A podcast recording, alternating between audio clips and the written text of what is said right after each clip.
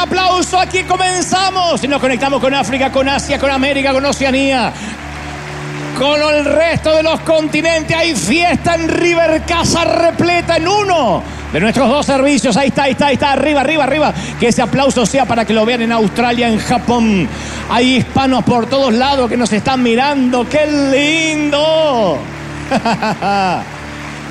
Estamos listos para que Dios nos hable. Digan conmigo, estoy listo. Bienvenido a toda la gente del resto del mundo. Buen día, buenos días, buenas tardes, buenas noches. Ayer había un debate en las redes. ¿Por qué no pasan el servicio completo? No sean egoístas. Y eso no lo haría el Señor. No, no lo haría el Señor. Eso lo hace Dante y River. No lo haría el Señor. no, siempre decimos que tiene que haber un bonus, un valor agregado para los que se congregan, los que vienen, ¿no? Eh, y todos dicen, no, pasen el servicio entero. No, el servicio completo es para la experiencia, para los que venimos. Y algunos dicen que nunca voy a poder viajar. Bueno, capaz que nunca van a ver el servicio completo, pero la predica va a llegar.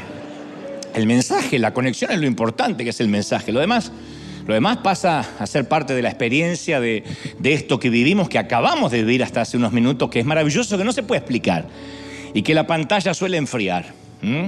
A veces este, el clima, lo que se vive acá es tan maravilloso, no es lo mismo, no es lo mismo. En la cocina, con el perro ladrando, con los chicos portándose mal, con la suegra que no se quiere ir, y uno dice, déjame adorar. No, no, no, no. Sé que hay mucha gente que lo hace, no estoy desacreditando eso. Lo que estoy diciendo es que es una experiencia que tiene que ser vivida aquí. Pero no obstante, siempre durante la pandemia, después de la pandemia, seguimos transmitiendo el mensaje. Y esto es lo que creo Dios puso en mi corazón. ¿Estamos listos? ¿Sí? Muy bien. Hace unas semanas atrás leía la noticia que China es el país que durante décadas fue el mayor receptor de basura mundial para su procesamiento. No, yo no lo sabía, realmente lo desconocía, pero durante muchos años, desde la década del 80, o sea, recibían cualquier tipo de residuo procedente del extranjero. Y desde hace un año, un poco más de un año, Pekín decidió enfocarse en gestionar los desechos que genera su propia población, que no es poco. Dijeron, no vamos a recibir más, no vamos a comprar más basura extranjera. China, durante muchísimo tiempo, durante muchas décadas, fue el vertedero del mundo. Desde los 80, insisto, ha recibido el 70, el 75% de la basura generada en la Unión Europea y los Estados Unidos de América.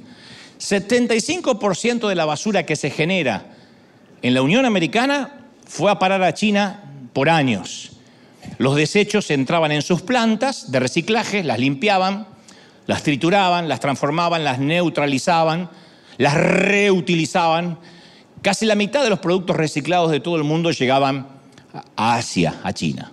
Con los años este proceso le pasó una factura importante, un invoice importante al medio ambiente de, China, de toda la población, no solo Pekín, de toda China, llegando a ser uno de los países más contaminados del planeta. Y lógico, recibiendo el 75% de la basura del primer mundo, era inherente que eso ocurriera. Así que el papel de China, como China se ha cerrado hace más de un año, dijo no más basura, el papel que tenía China lo ha adoptado otros países, lo adoptaron otros países como Turquía, eh, que por ahora lidera el ranking de importación de residuos, Vietnam, Malasia, Laos, la India, son los que ahora reciben la basura, no más China. Pero lo anecdótico de este tema es que con esta nueva normativa, en medio de la norma, quedó un barco vagabundo en alta mar que ya nadie quiere, que se llama el Pelícano, que es el barco menos deseado del mundo. Ellos habían partido de las costas de Estados Unidos, eh, de Filadelfia, con toda la basura cuando la normativa de que China ya no los quería surgió. Obviamente China no los va a recibir, las Bermudas tampoco lo quieren, la República Dominicana no quiere saber nada con el pelícano, igual que las Antillas, eh, Honduras, en Indonesia no lo dejaron entrar al puerto, Haití lo rechazó de plano. Entonces este carguero de 142 metros contiene 15 mil toneladas de basura botella de cerveza, pañales usados, restos de comida, una hermosura. El pelícano partió desde Filadelfia y quedó a la deriva en el océano. Nadie quiere su montón de basura, no saben qué hacer. Los noticieros, tampoco los quiere Filadelfia de vuelta, convengamos, ¿no? Los noticieros titularon en este caso como el efecto pelícano. E inmediatamente fue acuñado por muchos psicólogos, que siempre están a la espera de nuevos rótulos para identificar la psiquis de la gente, ¿no? Cuando una persona es demasiado tóxica, le dicen que sufre del efecto pelícano. Así que si vas al médico y te dice, me parece que usted tiene el efecto pelícano, no te sientas que te está halagando. Está diciendo que nadie quiere recibirte en sus puertos. ¿eh? ¿Qué puerto querría alojar a un corazón maloliente, apestoso? ¿No? Pero la, la vida es así, la vida nos va llenando de basura sobre nuestra cubierta, es así se nos va amontonando la basura, los residuos tóxicos y nos empieza a afectar. Contamina nuestras relaciones, nuestra manera de relacionarnos con el resto. Ahora, podemos estar seguros de esto. Los pensamientos de basura de hoy, ansiedad, enojo, como hablamos el domingo pasado, son las acciones mañana. Lo que hoy pensamos se va a transformar en una acción mañana. Los celos de hoy son los escándalos de mañana las escenas de mañana. El fanatismo de hoy es el crimen de mañana. El enojo de hoy es el abuso de mañana. La lujuria de hoy es el adulterio de mañana, la fornicación de mañana. La codicia de hoy es la estafa de mañana. La culpa de hoy es el miedo de mañana. Entonces, si uno deja la basura sobre la cubierta a bordo en la vida, como el domingo pasado el Señor nos hablaba, empezamos a pestar. La gente nos empieza a oler el olfato no vaya. El problema de los eh, tripulantes del pelícano fue el hecho de especular que seguirían haciendo negocio con la basura. Nunca se imaginaron al partir que iba a haber una normativa donde China no los iba a querer y el resto de los países también están considerando no recibir la basura de Estados Unidos. Un día las leyes cambiaron y quedaron a la deriva. Y a mí se me ocurría esto cuando lo leía, que es muy similar a a lo que a veces nos sucede en la vida. Si estamos llenos de basura, se nos van a terminar cerrando en algún momento todos los puertos en donde potencialmente podríamos atracar. Y necesitamos una terapia intencional, decir, este año está comenzando y yo necesito reemplazar mi cargamento. Todos tenemos basura encubierta, cosas que nos van pasando, que vamos acumulando, y uno dice, o sigo acumulando la basura, la sigo transportando de manera que se me cierran todas las puertas, o intencionalmente reemplazo la carga. Pablo dice aquel famoso episodio en Filipenses 4:8, en cuanto a los demás hermanos, todo lo que es verdadero, todo lo honorable, todo lo puro, lo justo, todo lo amable, lo que es de buen nombre, si hay virtud alguna, si hay algo que merece loas o alabanza, en eso pensad. Él dice intencionalmente, tienes que decir, tengo que ordenar a mi mente pensar lo que quiero pensar. Yo recuerdo viajar por las rutas argentinas y solía ver las enormes refinerías que generalmente están saliendo de la ciudad en el medio del campo, que eran, las refinerías eran enormes junglas de, de caños tanques, tubos, generadores, calentadores, bombas, caños, filtros, válvulas, mangueras, conductos, interruptores, circuitos. Parecía un mundo de otro planeta. Y la función de ese laberinto de maquinaria se define por su nombre, refina. Refina gasolina, refina aceite, sustancias químicas. La refinería toma lo que no sirve, deja la basura a un costado y lo purifica para hacer algo de utilidad, aún con el petróleo. Entonces la refinería técnicamente cuela lo malo, tamiza lo malo y deja lo bueno, para que lo podamos disfrutar o utilizar. Y pensaba durante estos días que eso debería ser nuestra mente, nuestro corazón, una suerte de refinería. Yo leí una historia de un matrimonio que se llevaba muy mal, como perro y gato.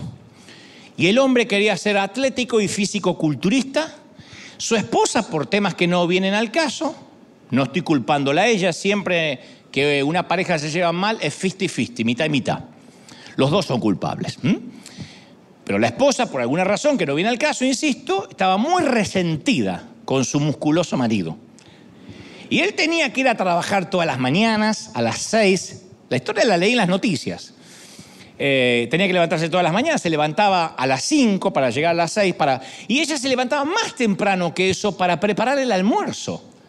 Y uno pensaría, porque lo hablaron en terapia matrimonial, terapia de pareja, porque ella se levantaría a hacerle el lunch, el almuerzo, a alguien que detestaba.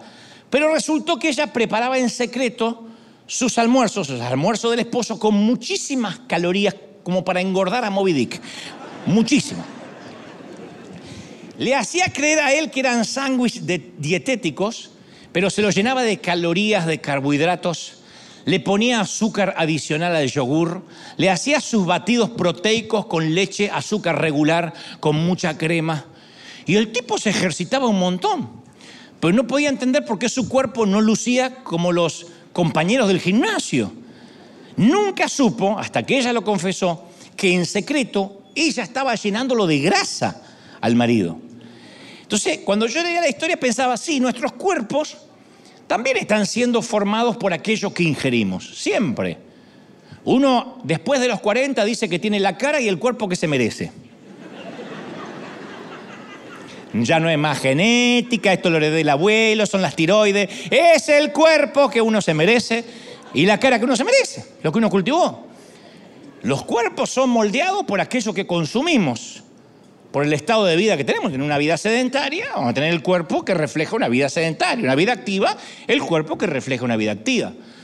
Y seríamos nosotros muy cuidadosos hasta con el combustible que le pondríamos a un automóvil de alta gama, por ejemplo. No le pondríamos una gasolina común. Sin embargo, lo olvidamos cuando se trata de nuestra mente. No tratamos la mente como una refinería y la llenamos de basura, como si fuera el pelícano. Y nuestra mente toma la forma de aquello también con la cual la alimentamos, igual que el cuerpo. Uno también, después de determinada edad, tiene la mente que se merece. Y el maligno, Satanás, al igual que la esposa resentida, va a tratar de engordarnos la mente con comida chatarra sin que nos demos cuenta. Él nos pone depresión durante el café del desayuno, salpica algunas tentaciones durante el almuerzo, te mete un sándwich de preocupación a la hora de la cena y va a tratar de impedir por todos los medios que notemos el tipo de dieta que el tipo nos está introduciendo en la mente. Y Jesús estaba muy interesado en lo que ingresaba en nuestra mente. Él dijo en Mateo 5:8, dichosos los de corazón limpio, porque ellos son los que verán a Dios. Dichosos los de corazón limpio, porque ellos verán a Dios. Y cuidado de tomar estas palabras como una metáfora poética, como una licencia poética de Jesús. Bueno, hablaba del corazón, porque uno tiene la tendencia que cuando la Biblia habla del corazón, habla del centro de las emociones. Vieron que se habla mucho en la poesía, en las películas, de corazones heridos, canciones que hablan de corazones rotos, o como diría el apóstol Alejandro Sanz, corazón partido. ¿No? ¿Quién te va a entregar sus emociones? ¿Quién me va a pedir que nunca la abandone?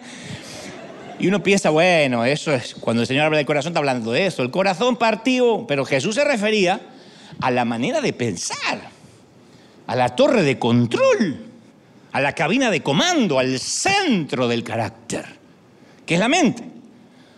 Para la mentalidad hebrea, el corazón era como el cruce importante de autopistas, donde convergen las emociones, la sabiduría, el sentido común.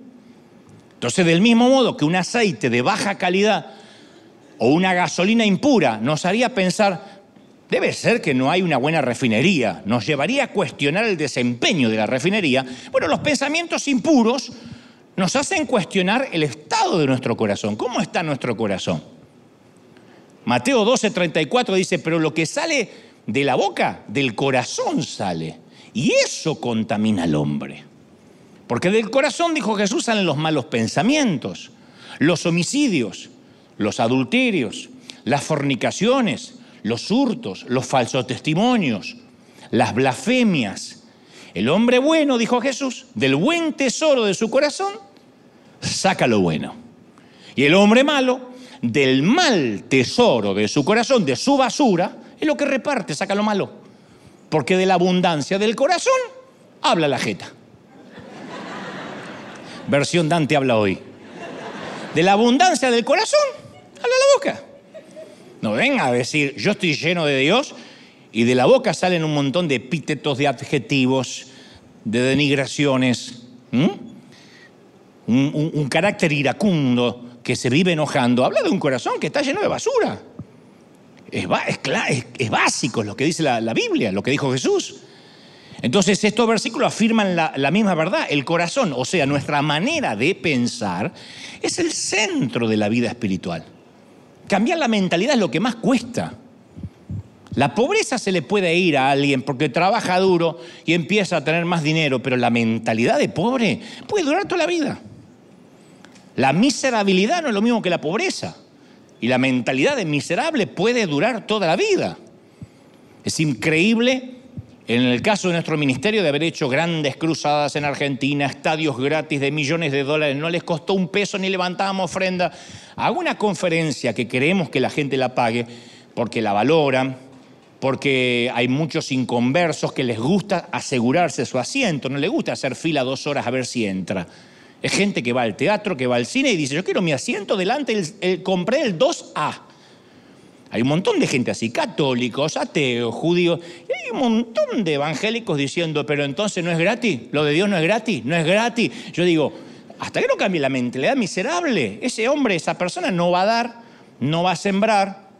¿Por qué? Porque de la abundancia del corazón habla la boca. Ahora, si el fruto de un árbol es malo, uno no trata de arreglar el fruto. Uno lo que hace es ir a las raíces, al árbol. Por eso es que es tan crítico la manera en la cual pensamos. Yo pregunto, cuando alguien nos ladra, ¿inmediatamente le devolvemos el ladrido o nos mordemos la lengua? Rápido, no se me hagan los súper espirituales. En la calle te ladra alguien, ¿le ladras? ¿Le haces un gesto o te muerdes la lengua? Eso depende del estado de tu corazón, de nuestro corazón. Cuando nos ofrecen escuchar un chisme o una calumnia, lo rechazamos y decimos, no, no, no, no me va a sumar. O inmediatamente recepcionamos, lo divulgamos y se lo contamos a otro. Eso depende de qué? Del estado de nuestro corazón.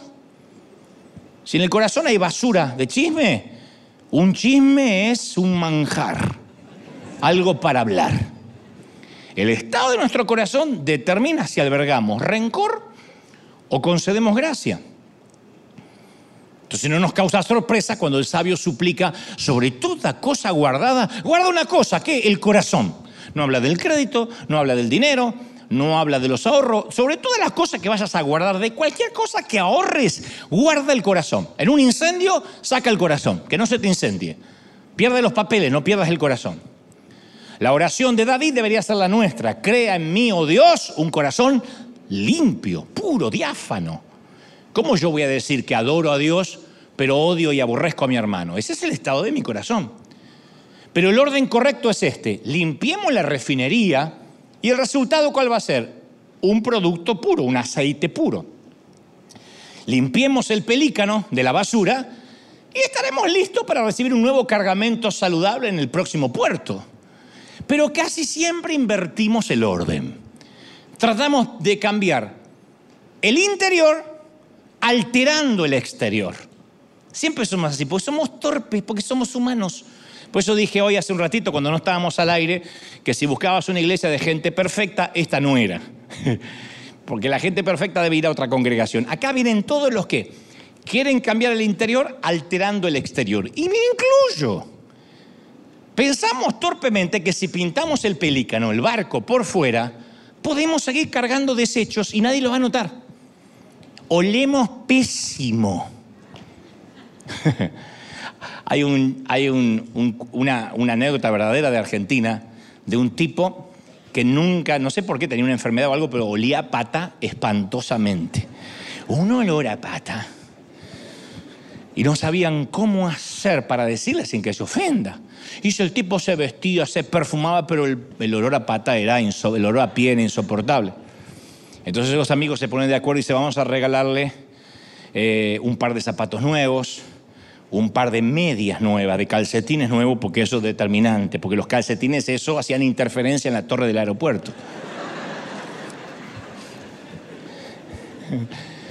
Entonces le regalan los calcetines y los zapatos y dice, queremos que los estrenes ya, que te lo pongas ya. Y al otro día el tipo aparece estrenando los calcetines y los zapatos nuevos, pero el olor no se iba, era espantoso. Dice, no puede ser que este tipo no se haya lavado los pies. Y entonces le dice, mira, te lo tenemos que decir, te regalamos los calcetines nuevos y los zapatos nuevos, porque el olor es insoportable, pero no se va el olor. Dice, puede ser, lo que estoy pensando ahora, que lo más posible es que los calcetines viejos los puse acá de pañuelito. el olor estaba más arriba todavía. Y a veces somos así, no podemos librarnos del aroma a basura sin deshacernos del cargamento. Imposible. Porque por regla, a ver, por regla general, nuestras emociones preceden de nuestros pensamientos, siempre. Las personas desanimadas tienden a tener pensamientos depresivos. Las preocupadas terminan teniendo pensamientos de ansiedad.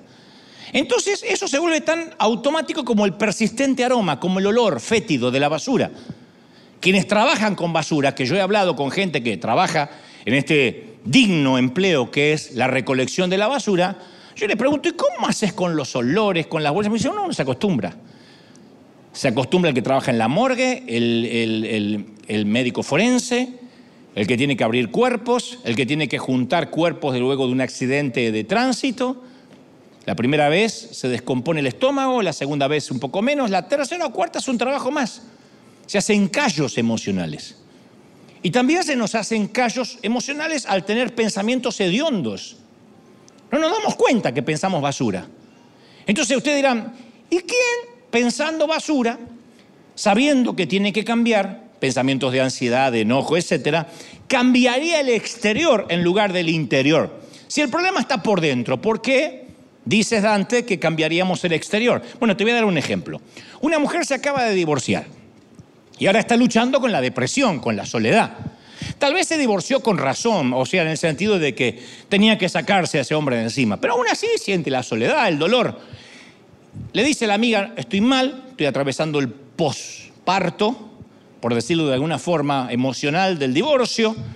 ¿Qué le dice una amiga bien intencionada? Ay, cómprate ropa nueva, sal y gástate todo, cambia el look, implántate senos y glúteos a estrenar.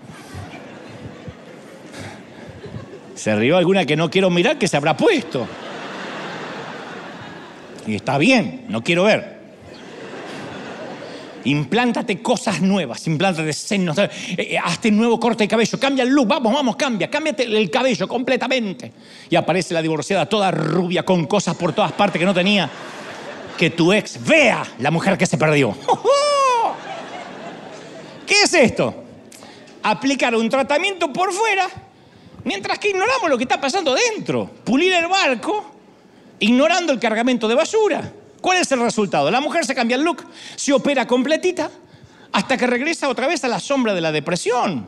No hay senos implantados que puedan traerte felicidad. Le traerá la felicidad a alguien más, pero no a ti. ¿Se entendió la, la metáfora, no? Entonces, el exterior pulido el interior corroído. Lo de afuera cambiado, lo de adentro fallando. Entonces los cambios cosméticos siempre son a flor de piel, siempre, por eso son cosméticos. Si no hay una siembra de nuevos pensamientos, un nuevo cargamento en el puerto, no cambia nada. Todo el mundo sabemos que se ciega lo que se siembra, ¿no? Lo que se siembra se cosecha, dice Gálatas 6.7. Lo sabemos cuando tratamos de cultivar la tierra, pero lo olvidamos cuando cuando se trata de cultivar la mente. Si nuestros pensamientos son semillas, ¿no deberíamos tener cuidado con lo que sembramos? ¿No deberíamos ser selectivos respecto a las semillas que permitimos que entren en nuestra mente? ¿No debería haber un centinela en la puerta de nuestra mente? A ver, ¿no es una estrategia el guardar nuestro corazón según la Biblia? Sobre toda cosa guardada, guarda el corazón, de él mana la vida. Proverbios 4:23. La vida viene del corazón, de lo que pensamos. Hay otra versión que dice, ten mucho cuidado con lo que piensas, porque tus pensamientos gobiernan la vida. Tus pensamientos gobiernan toda tu vida. Vamos a mirarlo de otro ángulo. Supongamos que te pido que cuides mi casa, mientras yo me voy de viaje. Accedes y prometes cuidarla durante mi ausencia. Regreso y encuentro mi casa en ruinas. La alfombra destrozada, las paredes embadurnadas, lleno de graffiti, los muebles hechos pedazos, todo repleto de basura. Cuando te pregunto qué pasó, me explicas que algunos egresados del colegio de tu hijo necesitaban un lugar para hacer una fiesta. Y pensaste en mi casa. Y también unos compadres, amigotes tuyos, te pidieron la casa para hacer una gran despedida de soltero que duraba tres días y pensaste en mi casa. Yo tengo una pregunta como dueño. ¿No sabe decir que no? ¿No sabe decir que no? Esta no es tu casa. No tienes el derecho de permitir que entren todos los que quieren entrar. Primero porque no es tu casa. Y Dios dice lo mismo respecto a nuestras mentes. Hay que admitir que hay mentes que están en ruinas. Cualquier canalla llama a la puerta y lo dejan entrar, lo dejamos entrar. Llama el enojo, venga, venga, venga, enojo, siéntese en el comedor. Aparece la venganza, le mostramos el sillón. La crítica quiere dar una fiesta y le mostramos la cocina. La lujuria toca el timbre y lo llevamos a la cama. La llevamos a la cama. No sabemos decir que no. No sabemos decir, no, tengo que administrar mi mente. Es prestada, no es mía. Entonces pensamos mucho en cómo manejar el tiempo, hay libros sobre cómo administrar el peso, cómo administrar personalmente nuestras finanzas, hasta la administración del cuero cabelludo, cómo administrarlo para que no se caigan. Y la administración del pensamiento. No solemos poner un vigía y decir, bueno, voy a vigilar qué entra, qué basura entra y qué no va a entrar. Mira, no escogimos ni el lugar donde nacer, ninguno de nosotros puede elegir, ni pudo haber elegido ni su día de nacimiento. No escogimos a nuestros padres, no escogimos a nuestros hermanos, no podemos decidir sobre las condiciones climáticas, ni podemos decidir cuánta sal hay en el océano. Hay muchas cosas en la vida que no podemos decidir, ya está. Pero la actividad más importante de la vida está dentro de lo que sí podemos controlar. Podemos escoger en qué pensar pero como aquel que dice voy al gimnasio y voy a escoger qué ejercicio voy a hacer, porque si no, la glucosa, la diabetes me va a matar. Pero uno puede ser el controlador aéreo de su propio aeropuerto mental. Ocupar la torre de control y dirigir el tráfico mental de nuestro mundo interior. Los pensamientos sobrevuelan siempre, van, vienen todos. Pero si alguno aterrizó, es porque le dimos permiso. Si se va, es porque le dimos instrucciones de que se fuera. Entonces nosotros podemos escoger un patrón de pensamiento. Por eso el hombre sabio encarecidamente dice, y sobre todas las cosas cuida tu mente, porque ella es la fuente de la vida. Proverbios 4:23. La fuente de la vida es la mente. Yo no creo que haya vagos, yo creo que hay mentes de vago. No creo que haya canallas, hay mentes de canalla. Nuestro problema no es el problema en sí, sino cómo vemos al problema, cómo reaccionamos al problema. Y el diablo siempre está jugando con nuestras mentes, siempre. Él llena nuestro cielo de aviones terroristas que cargan bombas de ansiedad y hace lo posible para convencernos de que los dejemos aterrizar y depositar su apestosa carga en nuestro cerebro. Y nos llena con su cargamento de basura. Si no, habría tantos cristianos deprimidos, empastillado para dormir. En paz me acostaré y asimismo dormiré, porque solo el Señor me hace vivir confiado. No crean la cantidad de creyentes que necesitan todas las pastillas del mundo para poder dormir en paz. Por toda la basura que dejaron aterrizar de aviones terroristas. Entonces, si estamos atravesando una crisis, y decimos, Señor, me quiero acostar y que durante la noche tus ángeles peleen por mí. No lo va a hacer si llenamos nuestra mente antes de dormir con películas de terror, con llenas, películas llenas de promiscuidad, de palabrotas. Y esto no es legalismo. No te estoy diciendo, esas películas son diabólicas. No, te digo es, eso es lo que te va a llenar la cabeza. Una maratón de Netflix o de Amazon Prime o de HBO no te va a llenar de un depósito de soluciones para lo que te está pasando en la vida. Te va a distraer, pero va a dejar sus huevos de serpiente, sus huevos de áspid. No pretendamos que el Espíritu Santo use nuestro depósito si llenamos la mente durante horas, estados de vida superficiales en Instagram. Hay gente que se va a la mañana y se va al baño en el inodoro a mirar el Instagram de todo el mundo. Dice, ¿está mal? No, pero es lo que está llenando la mente en la primera hora de la mañana, antes de desayunar. Antes de desayunar está llenándote la, la mente de vidas ajenas, vidas llenas de filtros superficiales, la mayoría es hipócrita. Mira, este se fue de viaje, mira, este se fue a la nieve, ay, mira, que se fue allá, ay, mira, ay, qué linda que tiene el cuerpo esta, ay, se hizo algo. Todo eso, eso es lo primero. Y el diablo, ¿qué está haciendo? Hacer lo que las termitas le hacen a un roble, carcomernos desde adentro. Una implosión. Él nos va a llevar a un lugar sin sol donde no haya ventanas. Va a intentar convencernos de que la vida no tiene ventanas. Entonces los pensamientos tergiversados, irracionales, son la especialidad del demonio. Yo no suelo ocupar mucho tiempo hablando del enemigo porque fui llamado para hablar del Señor, no de él. Pero en esto no puedo obviar, no puedo obviar que Él va a llenar nuestra cabeza de boberías. Nadie me ama, no puedo formar una pareja nunca, soy incompatible, todo el mundo está en mi contra, nunca voy a bajar de peso. Ustedes dirán, ¿y eso tan superficial? Sí, hay gente que es afectada anímica y espiritualmente por cómo luce. Nunca voy a pagar mis cuentas, voy a vivir endeudado. Son pensamientos que aterrizan. Y resulta que el arma más eficaz que tenemos contra la ansiedad pesa menos de un kilo y medio, está entre las dos orejas, el cerebro. Entonces hay que administrar la manera en que pensamos. Así es como funciona esto. Mira, otro ejemplo.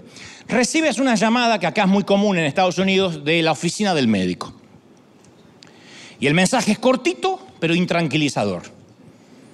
Una secretaria con voz eh, eh, abúlica, monocorde, te dice, el doctor revisa su análisis y le gustaría que viniera a la oficina para hablarlo personalmente. Pero, pero algo más, señorita, le dijo algo, no estoy autorizada. Apenas está autorizada para respirar. Pero el doctor revisó el análisis y quiere hablarlo personalmente como usted quiere hablar de los resultados. Todo lo que te dice. Y la condenada te llama el lunes para que vayas el viernes. Te arruinó la semana. En ese momento tenemos dos alternativas, tienes dos alternativas. La ansiedad te dice, y es algo malo. Si no, no te estaría citando para hablarlo personalmente. Si fueran buenos, te los envían por email o te, dicen, salió todo bien.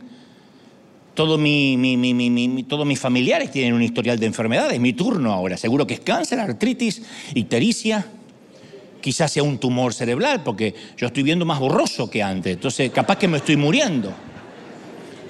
Confundo el nombre de mis hijos, el otro día llamé a mi hija por el nombre de la perra, yo estoy seguro de que es un tumor. Que eso pasa siempre, ¿eh? no es tumor, es edad.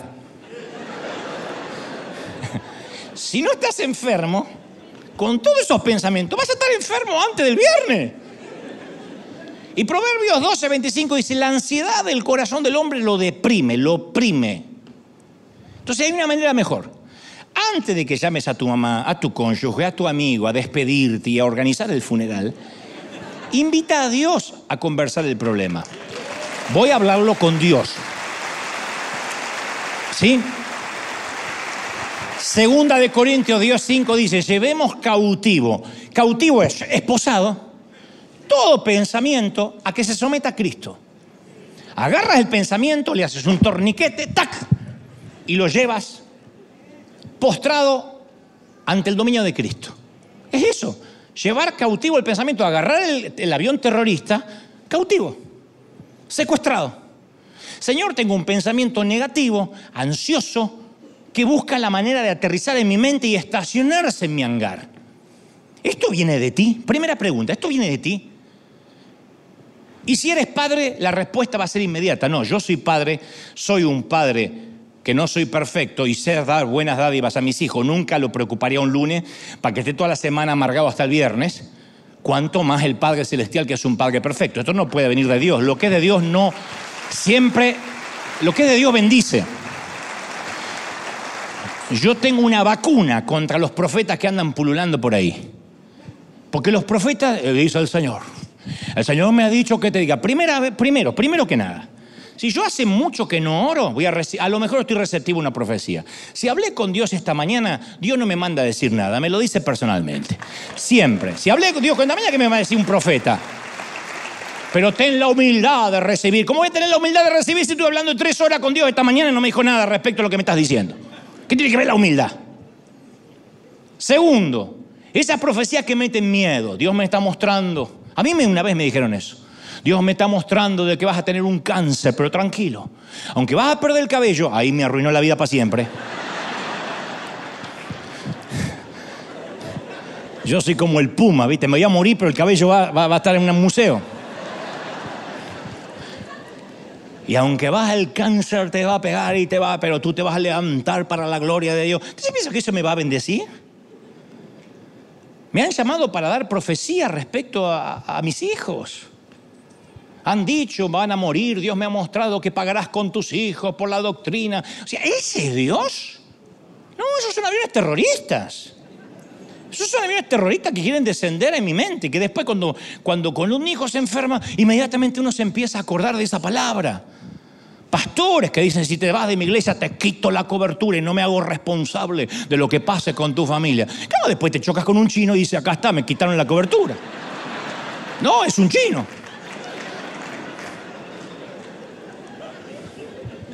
Entonces uno tiene que quitarle el visado. Hay visas de turista que vienen y están por un tiempo en nuestra vida y hay un momento que dice, se acabó, me pongo en migra, lo mando con el traje naranja, este pensamiento al mismo lugar de donde salió, que vuelva para su tierra, que vuelva para su casa, le quitas la visa, le quitas la visa a la ansiedad. Yo tuve ansiedad viviendo en mi cabeza y un día le quité el visado, dije, se acabó la visa turista. Puse la cara de gringo y dije, I'm sorry. No, pero ya, ya me acostumbré a vivir en tu cabeza. I'm sorry. La ansiedad decía, pero Dante, a mí me gusta estar contigo y preocuparte. I'm sorry. Security, please. Cautivo a los pies de Jesucristo. Se acabó. Se acabó. Cero tolerancia. No negociamos con terroristas. no negociamos. Y uno tiene que reclamar cada promesa que pueda recordar. Para eso uno lee la Biblia, para recordar promesas. Efesios 6:14 dice, manténganse firmes, ceñidos con el cinturón de la verdad.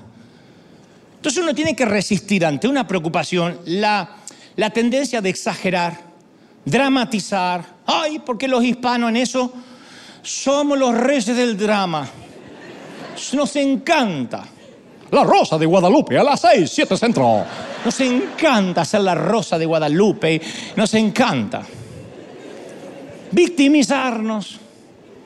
No, hay que enfocarse en los hechos. El único hecho concreto que te llamó la oficina del médico. Único hecho. ¿Qué dijo? Bueno, las noticias pueden ser buenas o pueden ser malas. Tal vez te estén buscando para ser modelo en un afiche sobre buena salud. Vieron que te implantaste seno después del divorcio y los quieren mostrar. Dice, por fin van a servir para algo. Capaz. Todo lo que puedes hacer es orar y confiar. Y eso haces. No llegas a la oficina del médico con una preocupación de toda la semana que te agobia, sino con una fe que te anima. Entonces, convertirnos en la mejor versión de nosotros depende de una directiva. Tener pensamientos buenos siempre. La gente que vive con grandes vidas son personas que habitualmente tienen grandes y buenos pensamientos. 97% de todo lo que nos preocupa no llega a pasar. Lo dicen los sociólogos, los psicólogos. 97% de todo lo que te preocupa de tu hijo no va a pasar. Entonces es hora de sacar la basura del barco. Es hora de decir, no puedo vivir un año más así, la vida es demasiado corta como para cargar basura. Dicho esto, te cuento algo más. Nuestros patrones de pensamiento se vuelven automáticos, son habituales como cepillaron los dientes. Nadie que se cepilla los dientes está pensando en cómo se los está cepillando. Para arriba, para abajo, para arriba, izquierda, derecha, arriba, abajo, nadie. Estás cepillándote los dientes de manera automática. Nos acostumbramos a los pensamientos de amargura, de ansiedad. Ni siquiera notamos que los tenemos, como cepillaron los dientes. Hay gente que se levanta a la mañana, se pone los calcetines, se pone la camisa, agarra la ansiedad, se la carga y se va. Una de las eh, grandes barreras para cambiar el cargamento de la mente es el inconsciente. Porque nuestro cuerpo a lo mejor está cenando con la familia, ¿no?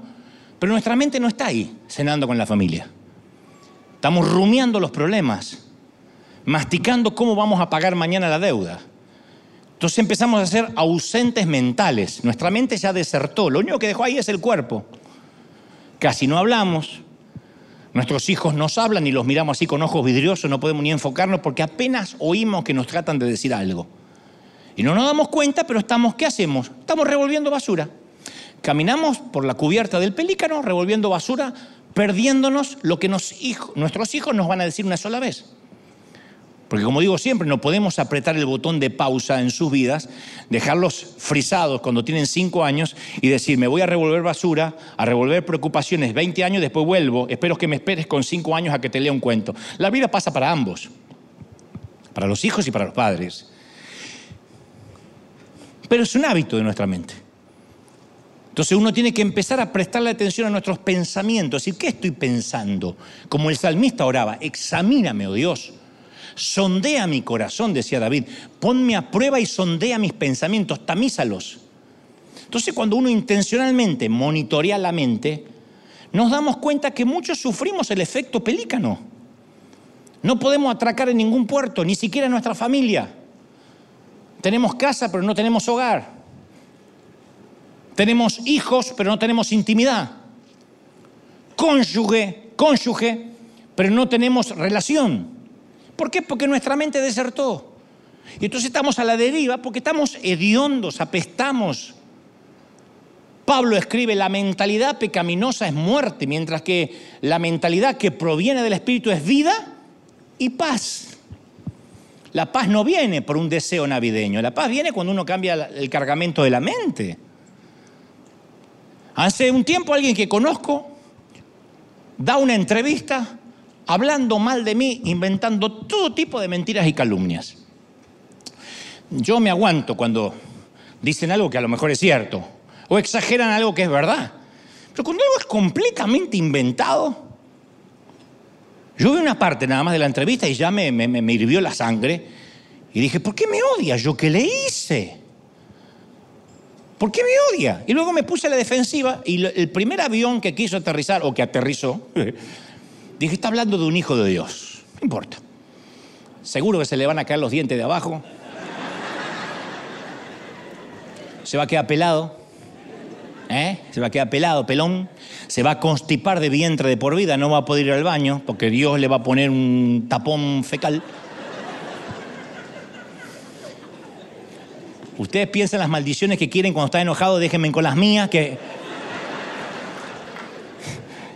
tienen su morbo, ¿no? No obstante, lo pensé un poco y dije, no, otra alternativa. Le dije, Señor, ¿me ayudas? Porque ahora mismo, con todo gusto, yo daría otra, entrevistaría, otra entrevista para liquidarlo al tipo. Y yo sé que lo liquido porque tengo más seguidores, así que yo lo liquido. Y ahí el Señor me respondió, me dijo, esa herida es nada más que tu ego dolido. Yo te amo, Dante, con toda la basura que te queda. El amor que te tengo no está en riesgo. El amor que te tengo, Dante, no está en debate. El hombre que habló mal de ti dice que no eres perfecto, tranquilo. El único que pensaba que era perfecto, la única persona era tu madre. Todos los demás saben que no soy perfecto. La pobre vieja llegó acá al cielo diciendo, tuve un hijo perfecto, hasta que le dije que no era así. Entonces, esto es una oportunidad para que crezcas en carácter. Y esa respuesta me dio un patrón nuevo de pensamiento. Nadie más me va a cambiar mi enfoque, ni va a alterar mi estado de ánimo. Ningún avión terrorista va a aterrizar en mi hangar el profeta Isaías dijo que si nuestras mentes permanecían en Dios, Él nos guardaría en completa paz. Así que tengo paz y no me la va a quitar nadie. ¿Estamos de acuerdo? Eso es el mover del Espíritu. No me vengan a decir que vivir en el mover del Espíritu es pegar tres gritos, empoderarse, hablar mucho en lengua. Eso es vivir en el Espíritu. Vivir en el Espíritu es tener paz y decir, mis pensamientos son sondeados por el Señor. Tengo una inspección. Tengo una inspección diaria del Señor. Estoy sometido a un escrutinio del Señor donde yo sondeo mis pensamientos. Y ese sondeo, ese escrutinio, esa inspección que me permito hacer hace que yo piense con calidez, con libertad, de manera diáfana, reajusto mi mente para programar un termostato. Eh, el termostato sabemos todo lo que es, ¿no? Es crear un punto de referencia para el clima. No es un termómetro que mide lo que hay. Termostato dice, yo, como el aire acondicionado o la calefacción, uno la regula dice calefacción, la quiero en 72 Fahrenheit. Entonces la calefacción llega hasta, ese, hasta, ese, hasta esa marca que pusimos, ¿no? El aire acondicionado también. Entonces es un proceso constante, el objetivo es que el sistema cree un clima de vida, un patrón mental. Voy a pensar como yo quiero pensar, como el Señor quiere que piense. Colosenses 3.2 dice, concentren su atención en las cosas de arriba y no en las de la tierra. Romanos 8.5 dice, los que viven conforme al Espíritu fijan la mente, el termostato lo fijan en las cosas del Espíritu. Uno fija el termostato y se voy a fijar la mente en las cosas de Dios. Tenemos un don maravilloso llamado mente. Antes de que naciéramos, nuestro cuerpo produjo 200 mil millones de neuronas, 200 mil, y las que se murieron, esas sobrevivieron. Nos da el poder para pensar, para reaccionar, para filosofar. Entre nuestro segundo mes en el vientre de mamá. Y nuestro segundo cumpleaños, nuestro cuerpo produjo 1.8 sinapsis, o sea, conexiones neuronales por segundo. Y esos nuevos cortocircuitos entre las neuronas fueron tomando formas que son únicas y Dios dice, no las voy a desperdiciar. Hace 20 años, yo una vez te conté que hace 20 años los investigadores pensaban que el cerebro adulto era determinado genéticamente. Saliste burro como el abuelo. Así nos decían. Mamá, no entiendo matemática, le dije un día yo a mamá. Y bueno, papá tampoco la entendió nunca. Así que se ve que heredaste eso. Yo dije, heredé la burrez. Se pensaba que la estructura cerebral era este, inmutable. No obstante, de hace dos décadas, descubrieron de que no, que hasta en la edad adulta, aún en los 90 años, 97 años, el cerebro es asombrosamente modificable. Tiene neuroplasticidad. Hay una neurogénesis que nunca termina. Uno nunca puede, nunca deja de aprender. Si está dispuesto a aprender. Porque hay necios de 20 años, hay necios de 70 años. Uno está dispuesto a aprender, eso es, hay una neuroplasticidad. ¿Qué sinapsis van a permanecer? ¿Y cuáles se van a atrofiar? Y va a depender de los hábitos mentales que tengamos. Si vivimos en las redes sociales, se van a atrofiar un montón de sinapsis. Porque las sinapsis que no tienen mucha circulación salen del negocio como las tiendas de Blockbuster. No tienen clientes, ¿para qué van a tener abierta la tienda? Las que tienen mucha circulación se vuelven más sólidas. Entonces la mente le da forma al cerebro. Y una cosa más, fuimos hechos imagen y semejanza del Señor. Entonces tenemos la capacidad, que para muchos van a ser nuevo, del enfoque mental. Uno se puede enfocar. ¿Alguna vez se te cayó un lente de contacto sobre una alfombra o un botón o un, arete sobre la alfombra? ¿Qué hace tu enfoque? Hace que tu cerebro suprima la atención de cualquier otra cosa que te puede distraer. No miras el hilado de la alfombra, ni el color, ni el diseño, ni las migas de galletas que puede haber tiradas, ni las hormigas. Estás buscando el arete, se me cayó, se me cayó, se me cayó, se me... Te enfoques. Las otras imágenes no se registran. Las neuronas se enfocan en buscar el lente de contacto y la mente es como que le hubieses dado la orden a un perro sabueso que le hiciste oler la camisa del fugitivo. Busquen el lente de contacto. y se ponen a buscar. Y estás buscando. Es increíble, sabiendo esto, que hay gente que piensa que son víctimas de pensamientos. Ay, me vino un pensamiento de Satanás que hay gente que parece que va por la vida pasivos, viendo los pensamientos en una pantalla. Ahí pasó una lujuria. ¿Y el enfoque? El enfoque que tenía para buscar el arito en, la alfombra. Entonces, la libertad más suprema que tenemos es que nadie puede quitarnos el poder del enfoque. La libertad de decidir qué pensamiento voy a tener en mi mente y cuál no voy a tener. Es como nuestra generación, nuestros hijos que siempre están aburridos, siempre están aburridos. Nunca tuvieron, ninguna generación tuvo más estímulos que esta. Y siempre están aburridos. ¿Los viste? Tienen en casa Netflix, HBO, Amazon Prime, Hulu, todo lo que Disney Plus. No hay nada para ver. Ya vi todo. Nosotros esperábamos una semana para ver una El increíble Hulk, que era gris, ni siquiera era verde y no estábamos aburridos. No hay enfoque. ¿Sabías que en el griego antiguo no hay una palabra para expresar la palabra aburrimiento? La palabra no tuvo significado hasta hace un siglo y medio. No había una palabra que significara aburrimiento, porque no tenían internet, no tenían películas ni dispositivos celulares, eh, solo los de dinero podían acceder a tener libros.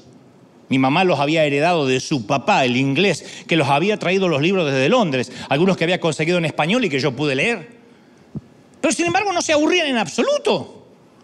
Nosotros somos los que nos aburrimos porque nuestra capacidad de enfocar la mente se debilitó de depender tanto de estímulos exteriores. Nadie mira un tráiler de cine, los tráilers de cine duraban un minuto, dos minutos, hoy miran teaser, que duran 10 segundos. Yo ni sé qué es de Spider-Man la película en 10 segundos, porque vengo de otra generación.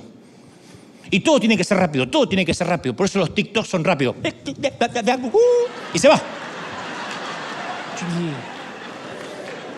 Sé que estoy viejo. Pero yo no entiendo. ¿Sabes qué país per cápita, por cabeza, tiene más poetas en el mundo que otro país, Islandia, porque no tiene nada mejor que hacer. Si estás sentado en una choza ahí y el sol se esconde por los próximos seis meses y solo puedes escuchar el viento, los islandeses componían sagas, eh, las recitaban junto al fuego, las repetían, las memorizaban, las embellecían, las escribían. Les daba algo que pensar cuando estaban solos, de modo que la sociedad produjo miles de escritores y poetas en Islandia. Entonces la mente es asombrosa, pero uno tiene que ser intencional en querer cambiar el cargamento, en administrar lo que entra y lo que no va a entrar. Y si uno sabe eso, ¿por qué no lo hace? Hay un empresario conocido por su religiosidad, el tipo muy religioso, que le dijo al pastor que tenía intención de visitar Tierra Santa, porque mi sueño es subir al monte Sinaí y allí leer en voz alta los diez mandamientos. Con esto el pastor lo voy a impactar, pensó. El pastor le dijo, tengo una idea mejor, porque no te quedas acá en tu casa y cumplís los diez mandamientos. en vez de recitarlos allá. Pero siempre preferimos debatir sobre lo que no sabemos en vez de hacer realidad lo que sí sabemos que tenemos que hacer. Las empresas, las iglesias, muchas veces sufrimos de inercia, porque una compañía sabe que necesita mejorar el control de calidad de sus productos y lo discuten, hacen presentaciones, miran las gráficas, estudian la tecnología y nunca cambian la calidad. El problema no es la ignorancia, sino saber demasiado y hacer poco. Otros, otros hay gente que le encanta debatir sobre proteínas, carbohidratos. No, no, no, no. ¿En qué estás? ¿En la comida tailandesa o la vegetariana? ¿Levantamiento de pesas o ejercicios aeróbicos? Necesitas gastar más carbohidrato de lo que ingiere. Punto. Eso lo sabe hasta un burro. No hace falta ser un, un genio para eso. Uno necesita gastar más energía de la que ingiere. Pero a la gente le encanta debatir si convienen más las acciones individuales, los fondos de inversión. Necesitas ahorrar más de lo que gasta. También lo entiende hasta alguien que no fue a la escuela. No hace falta ser una lumbrera para eso. Otros debaten sobre doctrina, la interpretación de lo que Jesús dijo. No hay que inventar la, inventar la rueda. Tenemos que ir y hacer lo que Jesús dijo. Tenemos que practicar amar a una persona complicada, perdonar a alguien, ofrendar generosamente, amar a un amigo, bendecir a un enemigo. Ya sabemos más de lo que precisamos saber. No necesitamos debatir sobre minucias, temas pueriles. Hay que ir a hacerlo. Ese es nuestro desafío. Santiago 1.22 dice, no se contenten solo con escuchar la palabra, porque se engañan a sí mismos, llévenlo a la práctica. Oh, sí, tengo basura en mi pelícano. ¿Y? Yo he visto a miles de creyentes orar para que Dios les revele qué deben hacer Está lleno de gente, Señor, revélame tu voluntad. Dios no quiere hijos retardados, ni minusválidos mentales. ¿Para qué Dios te va a decir su voluntad si ya te dio sentido común? Te dio cerebro. Hay gente que ahora, Señor, dime qué tengo que hacer. Te di cerebro, úsalo, mijo, un kilo y medio de materia gris. gente que cree que no. A lo mejor yo sé que quizá un pastor le dijo que dejen el cerebro flotando en las aguas del bautismo, porque no lo iban a necesitar más, porque él mismo en persona les daría una lista de qué hacer y qué no hacer. Si eso pasó, donde me estés mirando, es hora de salir corriendo de esa congregación. Ahora, no pidamos dirección de Dios para aquello que hay que usar el cerebro, el sentido común. El que no trabaja, no coma. Mira qué sencillo lo resolvió Dios. Señor, dime si esta es tu voluntad, si esto es lo mío, el talento para el cual nací. Anda a trabajar, vago, y después pensá en el talento. Pero es eso. Es que no sé si es lo mío. Es que me gustaría debatirlo, ponerlo a los pies del Señor. Si esto viene del Señor, aquí, sí, todo trabajo viene del Señor, hay que trabajar. ¿Qué sé yo? Nuestros abuelos no se andaban debatiendo si era la voluntad de Dios o no lavar los calzones. Los lavaban y los colgaban en el tendedero. Se acabó. No andaban esos debates filosóficos. Hay que, no hay que debatir tanto, hay que obedecer. Administrar nuestra mente con el más común de los sentidos, el sentido común. Sentido común. La mayoría de las decisiones que a mí me toca como líder las hago por sentido común. Simplemente sé lo que tengo que hacer. Y no soy una lumbrera, no soy egresado de Harvard, aunque fui a muchas universidades a conocer y a sacar fotos. Pero mi, preparación académica es muy escasa, pero soy autodidacta. Y sé que mi cerebro tiene neuroplasticidad y leo y leo y leo y me nutro y leo. ¿Por qué? Porque tengo la responsabilidad de hablarle a mucha gente. Dios me prestó los oídos de generaciones, entonces yo tengo que estar a la altura de esa responsabilidad. Y el sentido común es que me tengo que preparar. No puedo venir acá, no sé por qué estoy diciendo esto, a mí me está saliendo una palabra. No, eh, tengo que prepararme. Sentido común. Es respetar vuestro tiempo, el tiempo de la gente que nos mira, el dinero de los que invierten en llegar y decir, Señor, tengo que estar a la altura de mi responsabilidad. ¿Qué es eso sentido común? ¿Necesito orar para saber si tengo que estar acá todos los domingos? Sentido común, responsabilidad. Y lo mismo para todo en la vida. Cosas que tenemos que hacer porque hay que hacerlas. Como dicen en las películas, un hombre sabe lo que debe hacer. Una mujer también sabe lo que debe hacer cuando debe hacerlo. Y eso es administrar nuestros pensamientos. Te voy a regalar una conmovedora historia antes de irnos. Rebecca Taylor es una niña de 13 años que fue sometida a más de 55 cirugías para tener 13 años es una vida en la sala de operaciones, procedimientos médicos, etc. Y pasó aproximadamente mil días en un hospital de Minnesota. Y su mamá Cristina, la mamá de Rebeca, habla sobre las complicaciones de la salud de su hija con la misma facilidad que habla un cirujano, porque conoce el idioma, la jerga médica, lleva muchos días a su hija al hospital, entonces habla con fluidez la dialéctica de los médicos, conoce de glóbulos sanguíneos, de cánulas y últimamente aprendí una palabra, apoplejía hemorrágica. Hace unos meses Cristina escribió en su blog, dice, caminaba por la tierra y una nueva mina terrestre explotó. Posible apoplejía hemorrágica en Rebeca. Una frase que he escuchado mencionar muchas veces a los médicos y una y otra vez esa frase no me dejaba en paz, llenaba mi mente, consumía mis pensamientos, apoplejía hemorrágica.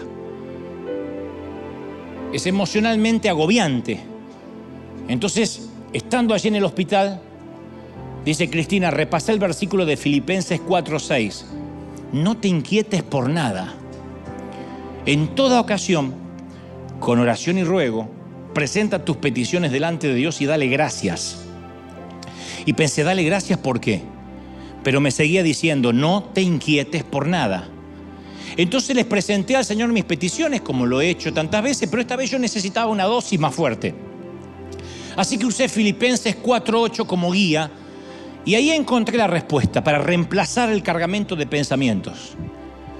Por lo demás, hermanos, todo lo que es verdadero, ¿Qué es verdadero en mi vida? Dice esta mamá en este momento en particular. Y bueno, no tengo lo que quiero, pero tengo toda la familia cenando junta, aunque sea en el pequeño buffet del hospital. pero eso es algo que tengo. Juntos. No es poco, ¿eh? es un lujo que muchos no tienen. Hay algunos que se juntan en familia nada más que los días de acción de gracias. Todos los días en el hospital nos juntamos, los dos hijos míos, mi esposo y yo, a cenar en el buffet luego de haber estado con Rebeca, en el buffet del hospital. Todo lo honesto. Sí, tengo la bendición de disfrutar honestamente nuestra presencia mutua y hablar mucho en los pasillos del hospital. He hablado con mis hijos lo que no he hablado nunca en casa. Es como que Dios nos puso una pausa para que nos reencontremos. Nunca nuestra familia tuvo tanto diálogo como en esta crisis.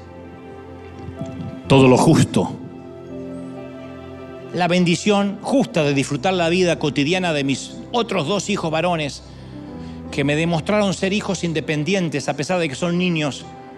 Salieron adelante, siguieron yendo al colegio, nunca fallaron, porque saben que su mamá tiene que estar la mayor parte del tiempo en el hospital. Todo lo puro. La bendición de que mis tres hijos estén riendo y jugando juntos durante el horario de visitas en derredor de la cama. Todo lo amable. La bendición de observar a Rebeca dormir tranquilamente en su cama, aunque sea cuando esté sedada por la morfina. Todo lo que es de buen nombre la bendición de tener un gran equipo médico que trabaja incansablemente en el cuidado de Rebeca. Pude haber estado en un país tercermundista donde ni siquiera podía haber dispuesto de médicos. Si hay virtud alguna, la bendición de ver el desarrollo de un milagro, aunque sea de a pequeños pasitos. Si hay algo digno de alabanza, sí, es digno de alabanza que puedo adorar a Dios cuando mi hija se queda dormida, un Dios que merece ser adorado pase lo que pase. Entonces, en esto pensad. Y eso hice. Y mientras meditaba esas cosas, la frase apoplejía hemorrágica se fue de mi aeropuerto. No me robó más la alegría. Tenía un poder para producirme ansiedad, para vampirizarme. Y ahora se fue. Cuando yo pensé en las abundantes bendiciones que sí me quedaban, justo en ese momento, entendí la frase, la paz de Dios sobrepasa toda mentalidad, todo entendimiento. Llegó, me cuidó el corazón. Decidí escoger en qué iba a pensar. Y aunque pasara mil días más en ese hospital, al lado de la cama de mi hija yo iba a escoger qué pensar. Cristina Taylor decidió que los aviones terroristas no iban a aterrizar en su aeropuerto, mucho menos se iban a quedar estacionados en su hangar. Además, el fuselaje de la nave los delata, apoplejía hemorrágica. No dejes nunca aparcar a un avión así. Y cuando escribió esto en su blog, su hija Rebeca apenas estaba sobreviviendo.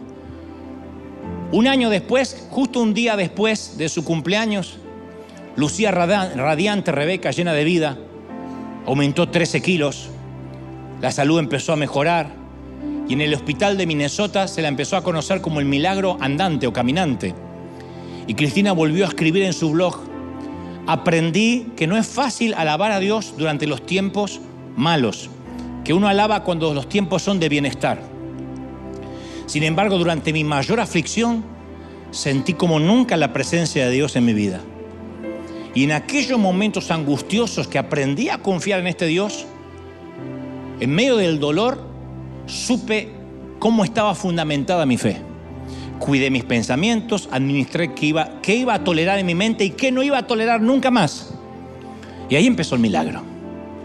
Por eso hoy, en esta mañana, o en esta tarde o noche, donde sea que me estés mirando, yo quisiera sugerirte que aprendamos algo bueno del gobierno de Pekín, China.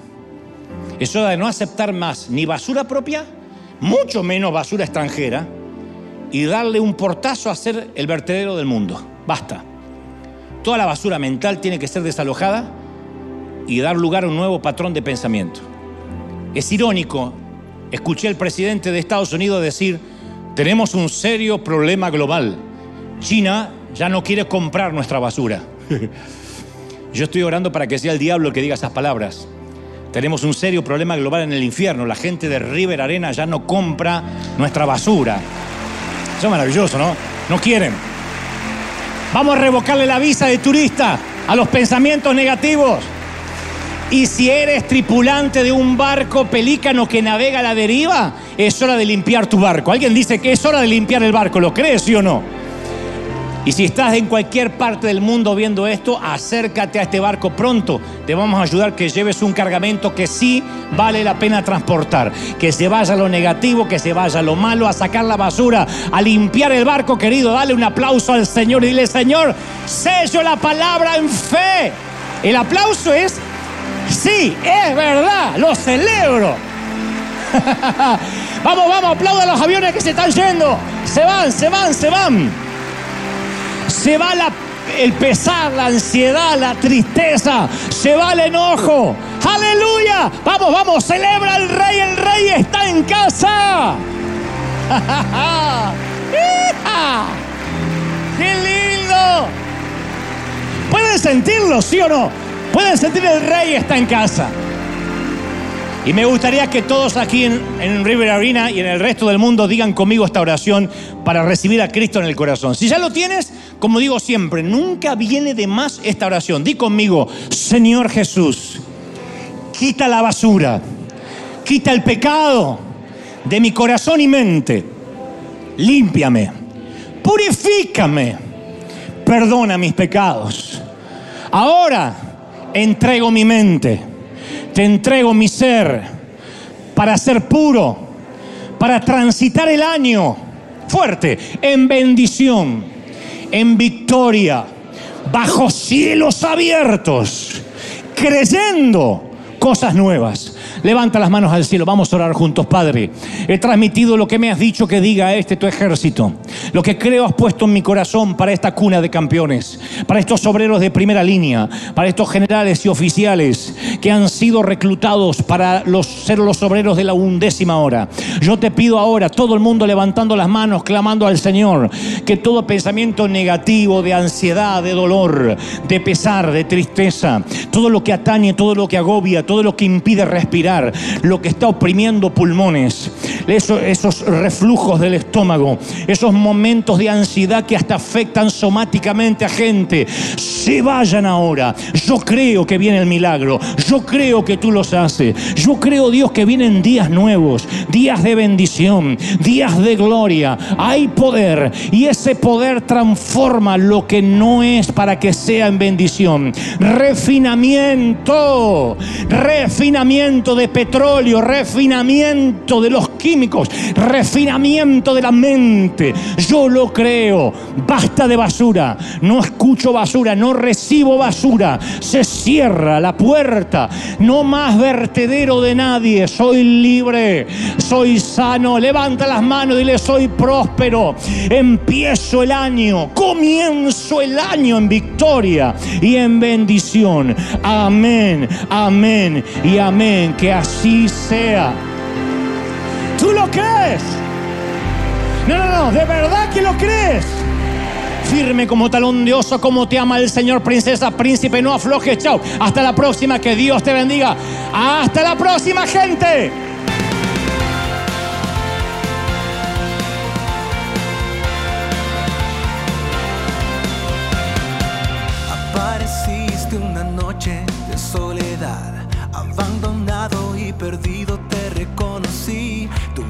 Diciéndome no temas, yo estoy aquí. El Padre me envió por ti. Y me curaste las heridas, me sanaste mi Jesús. Todas mis cargas las dejaste allí en la cruz.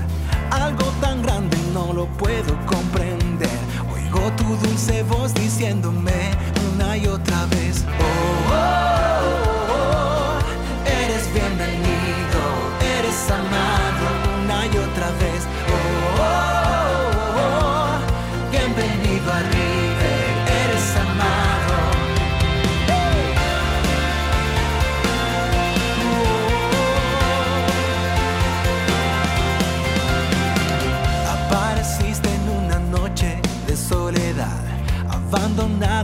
perdido te reconocí.